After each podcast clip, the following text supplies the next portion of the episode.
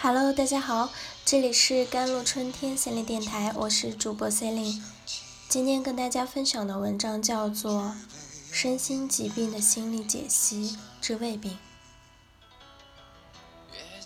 临床中，我们常常会遇到一些来访者告诉我们，身体上这边不好，那边不好。这些来访者长期忍受着慢性疾病的侵扰，服用很多药物也没能根除。其实他们不知道的是，大部分的慢性疾病除了生理器官的问题，其余都和心理有关。我们从这期开始和大家从心理层面和大家分析一下这些慢性疾病的来源。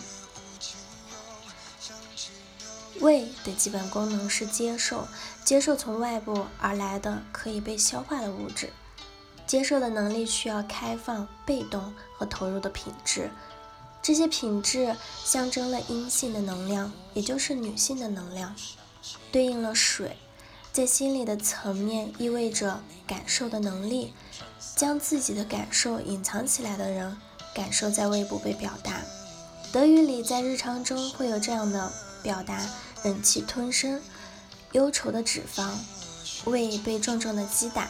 而这些都是感受在胃部的呈现。除了接受，胃部的另一个功能是阳性的，分泌胃酸。胃酸的作用是攻击、腐蚀、溶解。所以在德文里，生气和酸是同一个单词。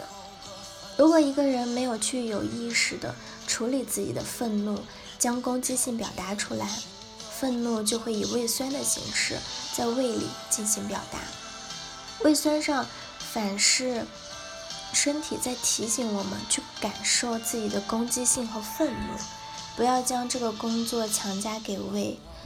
胃病的患者往往缺乏有意识的与愤怒和攻击性相处的能力，不能够对冲突和问题负担起自己的责任，要么对此完全不进行表达，要么表现出剧烈的暴怒。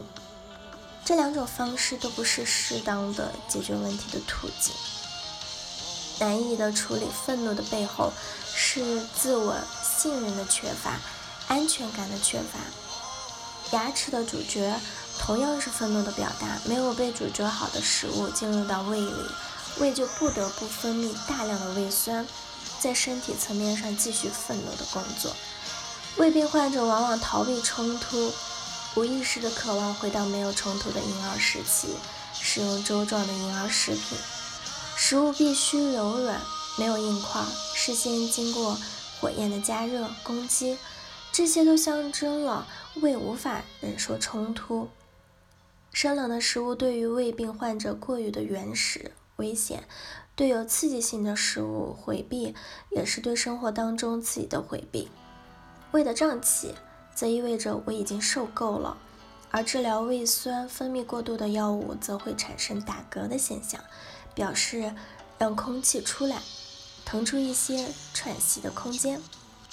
对胃病的药物治疗会使用到镇静类的药物，切断心理反应和植物神经的连接。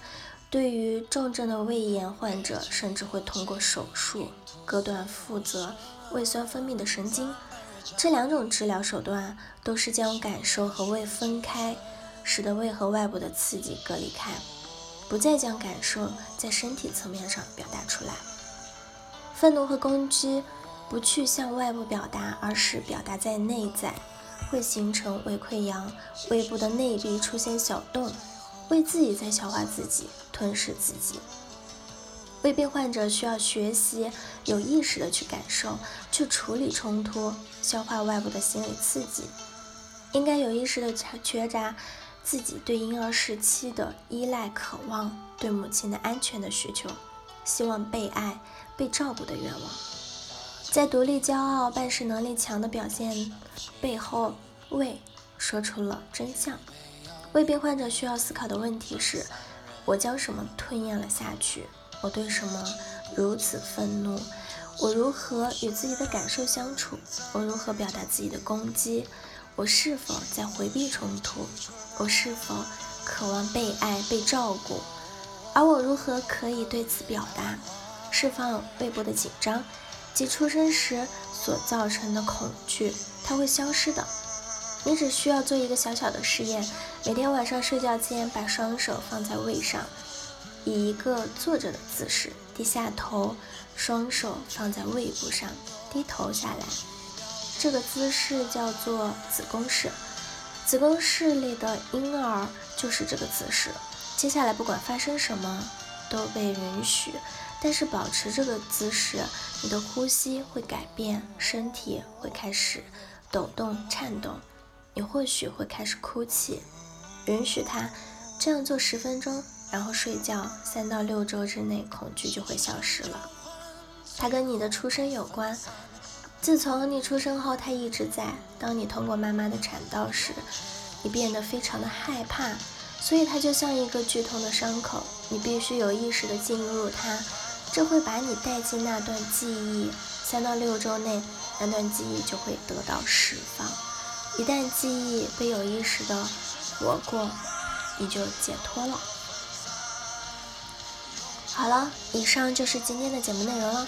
咨询请加微信公众号 jlct 幺零零幺，或者添加我的手机微信号幺三八二二七幺八九九五。我是 Cindy，我们下期节目再见。